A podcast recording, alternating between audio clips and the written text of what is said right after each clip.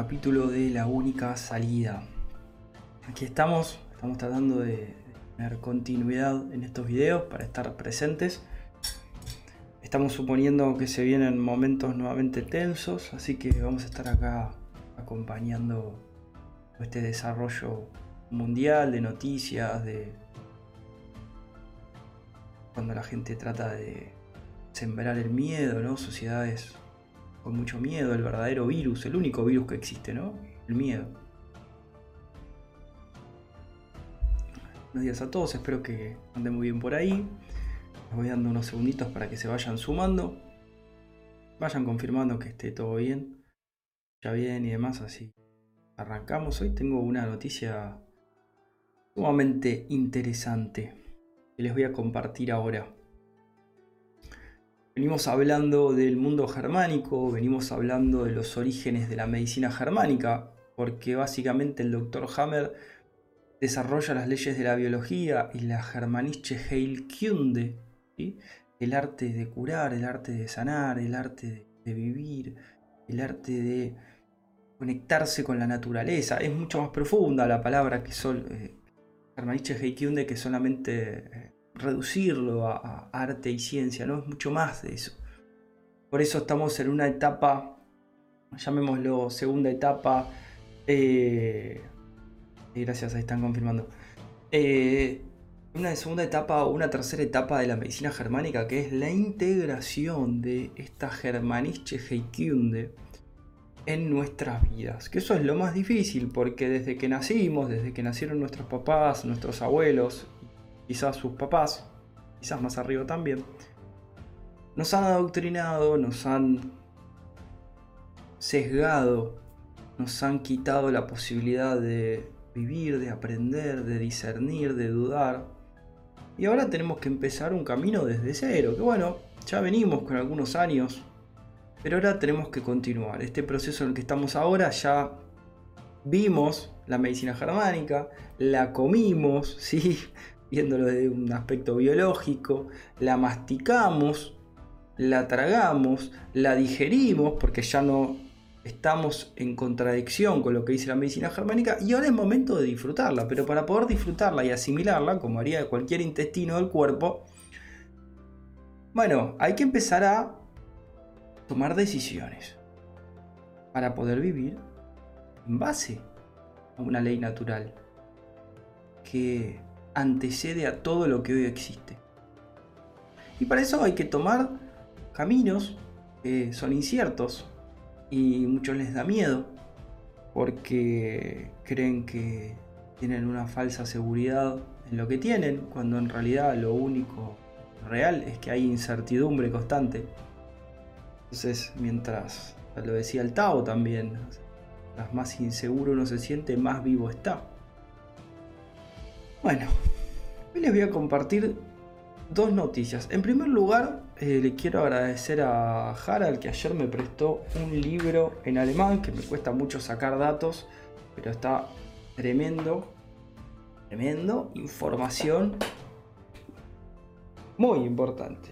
Estamos hablando de los vikingos, estamos hablando de los pueblos del mar Báltico, veníamos hablando de que en Argentina hay vestigios de esos pueblos nórdicos que estuvieron antes de Colón, el supuesto Colón, ¿no? que ya sabemos que es un fraude, pero antes de ese Colón, de ese mercenario, hubo otros pueblos que habitaron y especialmente el antropólogo Alfredo Terrera hablaba de los comechingones que este, tenían eh, eran barbados, altos, grandotes, fuertes, de pelo cobrizo, ojos claros, ¿no? Algo que no tiene nada que ver con los indígenas de eh, América o el continente armoricano, como él le llamaba, y que sí nos hacen acordar a los famosos vikingos. De hecho, él habla que en las óperas de Parsifal se relata cómo bueno, llegan a Argentum este, en barco y demás. Ahora, qué interesante que cuando en este libro, que es un libro que está bastante prohibido y escrito por este. Déjenme ver el nombre. Jacques de Maillot. Se los recomiendo, no sé si lo van a poder encontrar y aparte tienen que saber leer alemán. Encontramos una imagen, ahora se las voy a poner mejor, pero una imagen, no sé si logran ver las trenzas, no sé si logran ver el cráneo. Estamos hablando de una momia encontrada en Paracas, en Perú, vikinga. Las trenzas vikingas. Las runas vikingas. No sé si ven el manto escrito lleno de runas. ¿Saben de qué año estamos hablando esto? 1200 a.C. por lo menos. 1200 a.C. por lo menos. Así, ¿qué pasa si todo lo que nos contaron es mentira?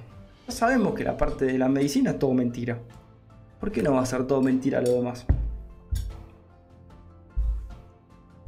Este Jacques de Mayo, en el libro que ayer eh, amablemente en una charla que tuvimos ahí en el bosque, con Sony también, contaba una información muy interesante.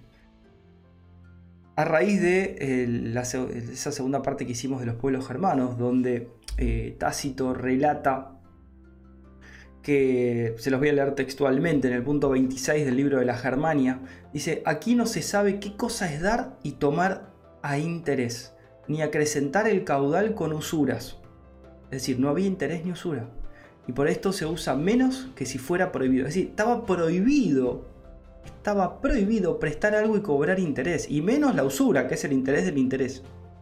De hecho, nos narra también en el libro y en la investigación que hizo, que hasta, si no me equivoco la fecha, me pueden corregir, este, mil, no sé si 1850 o 1950, estaba penado por la iglesia también tomar interés.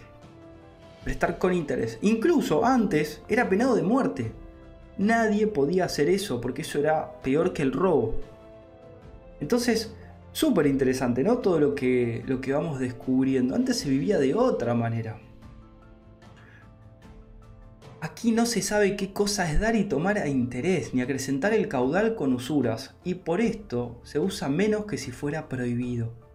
Cada lugar toma tanta tierra para labrar cuanto tienen hombres que la labren, y la reparten después entre sí, conforme a la calidad de cada uno.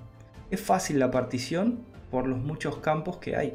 Mudan cada año de heredades y siempre les sobra campo, porque no procuran acrecentar la fertilidad y cantidad de la tierra con el trabajo de industria, plantando árboles, cercando prados y regando huertas. Solo se contentan con que la tierra les dé granos, y así no dividen el año en tantas partes como nosotros. Conocen el invierno, la primavera y estío, y saben sus nombres. El del otoño no lo saben, ni sus bienes. Interesante, ¿no? Eh, seguimos investigando estos pueblos bárbaros, pero no de bárbaros, sino de bárbaros, qué grandes que eran, ¿no? Yo le cambiaría la connotación a la palabra, pueblos bárbaros. Les voy a volver a poner la imagen eh, en el YouTube, así queda. Fíjense, esto es en Paracas. Justo en Paracas hay unas calaveras raras que se encontraron también, medias deformadas hacia arriba, que nos hacen acordar a alguien. No sé si son verdaderas o no. Esta es verdadera. Quizás quieren distorsionar la información para no llegar. Pero tenemos calaveras vikingas en Paracas, Perú. Y si estaban en Paracas, Perú, ¿en qué otros lugares estaban también? ¿Qué sociedad fueron de bárbaros estos vikingos que ya conocían el continente armoricano? Que hay muchos libros que hablan al respecto. Que no valoraban el oro, que no les podían poner el patrón oro, que lo que valoraban era lo real, lo que existe, que siempre estaban armados, que siempre estaban preparados para defenderse, no para atacar, para defenderse. Que es totalmente distinto a lo que estamos acostumbrados nosotros. Que nunca agachaban la cabeza, que no se quedaban inhibidos de acción, que las familias estaban unidas, que lo más importante era la familia y la mujer, que no había engaños. Obviamente puede haber habido constelaciones este, eh, narcisistas con infomanía, con Casanova y demás, nadie dice eso, pero se valoraba la familia, se solía tener una sola mujer. De hecho, los romanos se sorprendían porque los hombres se quedaban con una mujer, no con cinco, como tenían ellos. O como de repente generaban esas cosas raras. Entonces, estaban sorprendidos. No los podían engañar con mujeres, no los podían comprar con mujeres, no los podían comprar con oro, no los podían comprar. Ahí estaba la clave. Tenían una vida mucho más natural, mucho más armoniosa. No tenían conflictos territoriales como los que tenemos hoy. Hacían casas de adobe, de ramas, este, enterradas también en la tierra. Entonces, vivían mucho más fácil, ni se preocupaban si había una gotera, si eh, estaba mal pintada la casa, si había que pagar impuestos, si eh, había que hacer refacciones. Si se tenían que ir, se iban, si tenían que quedarse, quedaban. Vivían en medio del bosque. Vivían incluso cerca de los animales, porque los animales en invierno les daban calor, entonces los animales estaban integrados en sus casas. Era una manera mucho más amena. Los chicos ya desde temprana edad estaban en cuero, eso les permitía ir adaptándose, aumentaban su tamaño porque obviamente si vos estás en cuero el cuerpo se adapta al clima extremo y te genera grasa, te genera musculatura para cuidarte y protegerte del clima. Mientras más ropa usamos, menos necesidad biológica tenemos, entonces el cuerpo se va atrofiando. Eso es lo que va pasando, por eso cada día tenemos, cada, cada año que pasa, nuestros cuerpos biológicamente se van atrofiando, cada vez hay menos actividad física, menos necesidad de supervivencia y hay otro tipo de conflictos que son de la corteza cerebral, que son conflictos simbólicos, conflictos sociales, conflictos de status quo, conflictos de belleza, conflictos de paranoia, preocupaciones, etc. Algo que ellos desconocían.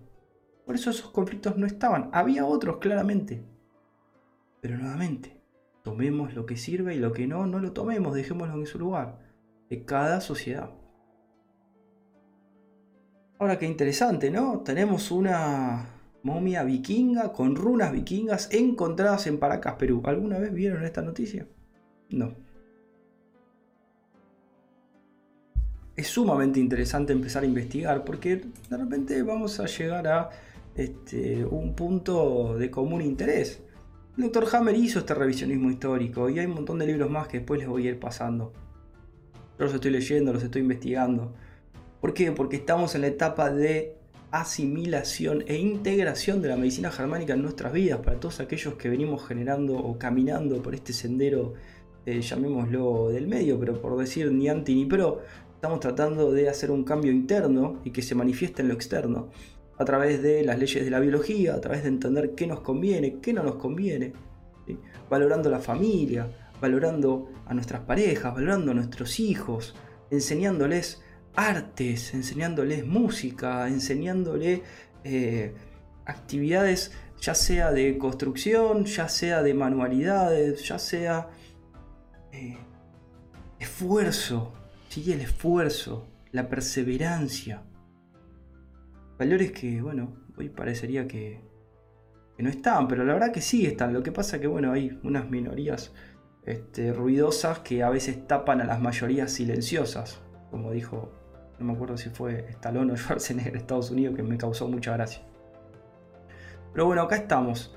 Eh, entonces, tratemos de rescatar todo lo natural. Aparte necesitamos la conexión. Estos pueblos germanos tenían una conexión con la naturaleza, donde la naturaleza se conectaba con ellos también, donde había, había señales, donde había... Eh, ellos hablaban de una conexión con los dioses. Bueno, eso podría ser religión, podría ser mitología, podría ser verdad, no lo sé. Lo que sí podemos saber es que cuando estamos en la naturaleza hay señales constantemente. Aunque también los comechingones eran un pueblo muy espiritual. Cuando estamos en la selva de cemento es muy difícil tener una conexión con lo natural. No sabemos que las microcimas crean los cuerpos de los seres humanos, los animales y las plantas, así que quizás esas mismas microcimas son las que nos mandan la señal. No lo sé. Pero que estamos conectados, estamos conectados. El problema es que eh, el cemento no es parte de las microcimas, entonces eso nos desconecta de nuestro hábitat natural. Entonces estamos perfectamente adaptados para un sistema que no existe ya. O sí existe, pero no en la selva de cemento. Además, no tenían tiempo para perder, no tenían momento de quedarse deprimidos, ansiosos y demás. No, porque tenían que ir a, cosechar, a cazar, a carnear, a, hacer ropa, a reparar los hogares, eh, o a cuidar el corral, o a buscar los huevos, o a defenderse, o a limitar el territorio de los animales, o a pescar, a armar los botes. Bueno, había un montón de actividades, ¿no? La mujer tenía su rol, el hombre tenía su rol, la mujer era fuerte también, el hombre era muy fuerte. Los hijos crecían admirando a los padres, cada uno tenía su lugar. Bueno, algo que hoy es raro, ¿no? Eh, hay un montón de datos que Cornelio Tácito da sobre los pueblos germánicos. Yo les había dicho que les iba a contar eh, algunos nombres de pueblos. no me acordaba porque eh, son complicados. Estamos hablando de los catos, los usipios, los cámabos y angribarios, los déjenme ver. Los chaucos, los cheruscos.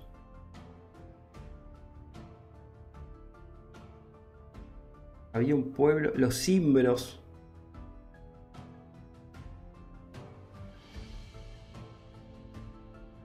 Los suevos. Y está bueno porque cuando uno, los nuitones, los reudignos, eh, los nariscos, los marcomanos, bueno. Eh, había los marsignios, los cotinos o los osos, los burios. No me quiero imaginar cómo eran los osos de tamaño, ¿no? Si ya se llamaban así. Obviamente estas son traducciones, ¿no? Eh, los lugios, los gotones,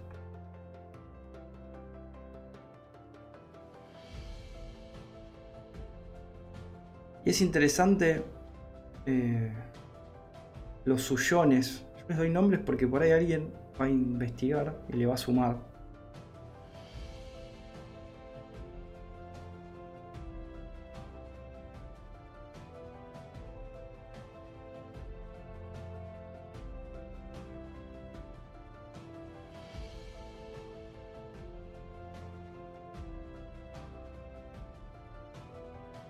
Hay un par más, pero bueno, no los encuentro. Eh, es interesante porque hay uno de los pueblos que dice Tácito que, que tenía más de 60.000 soldados de infantería eh, que cuentan que los romanos ni se atrevieron a entrar porque en medio de los bosques los masacraban y aparte eran enormes, eran gigantes. Quizás después son los que pueden haber migrado a Rusia, fundaron Rusia. Eh, Rusia está lleno de, vikingos también, ¿no? Y bueno, las descendencias genéticas están ahí, se ven, son claras, ojos celestes, rubios, demás. Bueno, el tema de los, pueblos germanos lo vamos a cerrar por el momento. Y les voy a compartir una noticia que eh, la vamos a ver.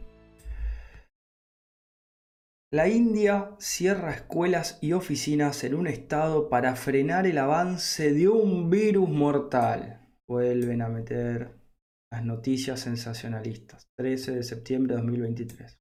Esto salió ayer. Fíjense las imágenes que están poniendo. Ustedes ven esta imagen de, un trabajador municipal fumigando una colonia de viviendas y estatuas de este, el elefante Ganesha ante el festival Ganesh Chaturi el 13 de septiembre. Entonces ustedes ven esto y dicen, chao, vinieron los zombies, se están muriendo todos. Nueva Delhi, el estado de Kerala, en el sur de la India, cerró el miércoles algunas escuelas, oficinas y medios de transporte público en una carrera por detener la propagación del raro y mortal virus Nipah, que ya provocó la enorme cantidad de dos muertes. ¿A ustedes les parece? ¿Cuánta gente muere en India por desnutrición todos los días? Una, y si no cierran nada, ¿no? Y no ayudan. Un adulto y un niño seguían hospitalizados y más de 130 personas habían sido sometidas a pruebas de detección del virus. Que se transmite, como siempre, le van a echar la culpa a algún animal, vamos a ver qué nos dice, por contacto con fluidos, claro, porque se chaparon un murciélago, un cerdo o personas infectadas, según informó un funcionario de sanidad del Estado. Siempre con lo mismo. Nos estamos centrando en localizar pronto a los contactos de las personas infectadas y en aislar a cualquiera que presente síntomas, dijo la ministra de Sanidad.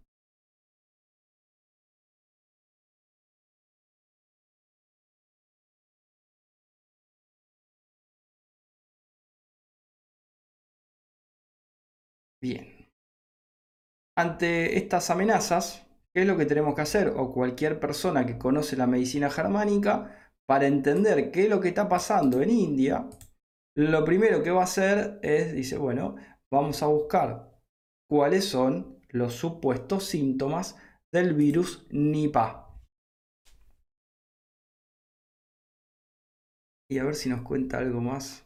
Eh, en, en principio, ¿cómo harían en cualquier síntoma, en cualquier diagnóstico que les dan? No importa si es el virus del Nipah, el virus de lo que sea o el diagnóstico de eh, lo que sea. No importan las palabras que usen, vayan a lo real. ¿Qué es lo real? Los síntomas. Bueno, ¿cuáles son los síntomas? Fiebre,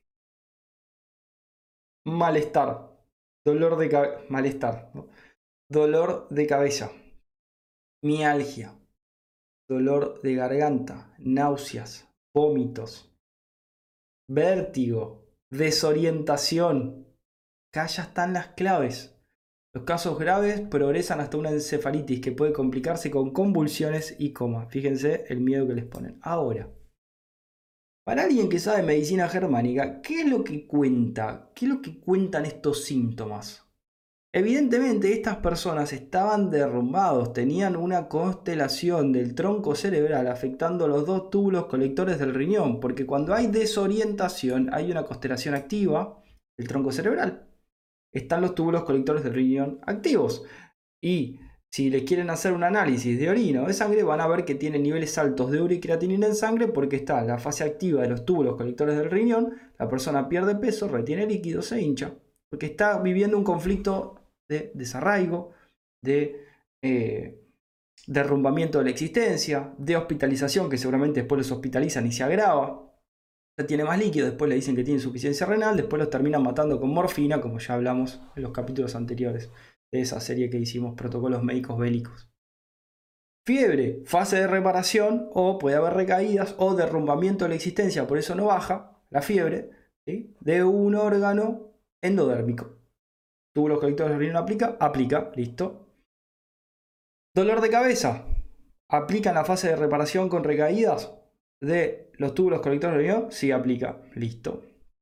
Dolor de garganta, ¿aplica túbulos del riñón? No, la garganta es otra cosa. Bien, que hay que discernir si es faringe o si es laringe. Bueno, acá no nos dicen. Náuseas, pero puede ser faringe o laringe. Se acabó, no poder digerir o no poder, eh, perdón, no poder tragar una situación o querer o no querer tragar una situación, podría ser, o si es hombre o mujer, susto en el territorio o amenaza en el territorio, hay que ver si es diestro o zurdo, está equilibrio hormonal y demás. Náuseas y vómitos, estamos hablando de la fase activa de un conflicto de o no poder digerir una situación o eh, eso a nivel del estómago. Puede ser una epicrisis también. Pero fíjense, derrumbamiento, no puedo digerir una situación, me siento desarraigado. ¿Qué está pasando en India? Hay que buscar el contexto de lo que está pasando en India y van a entender perfectamente lo que le está pasando a estas personas. Si es generalizado como dicen. Si es solo de una persona, el contexto es de la persona. Supuestamente están apareciendo por todos lados. Eso es porque evidentemente dieron alguna noticia en India que despertó choques biológicos en las personas. Así de fácil. No tiene ningún misterio para nosotros. Eh, ¿Qué otro síntoma? Entonces decía, náuseas y vómitos podría ser el estómago o la curvatura menor del estómago, que ahí hablamos de otro conflicto. En el hombre de un gran enojo territorial, en la mujer de un conflicto este, de identidad o de rol. Me atrevo a, decir que debe ser por el lado del estómago, porque una situación que es vivido con enojo no necesariamente en el, en el, hombre tiene por qué ser el mismo conflicto en la mujer de rol e identidad. Podría, pero me atrevo a decir que es más por el lado del estómago. Entonces no puedo digerir una situación. Estoy haciendo una hipótesis. No puedo digerir una situación. No, situación, situación social, situación política, eh, económica, etc. eh, no puedo, eh, me siento desarraigado, me siento derrumbado, ya no puedo más. Eh, bueno, claramente eso va a empezar a pasar en Argentina ahora con todos los desastres económicos que están pasando.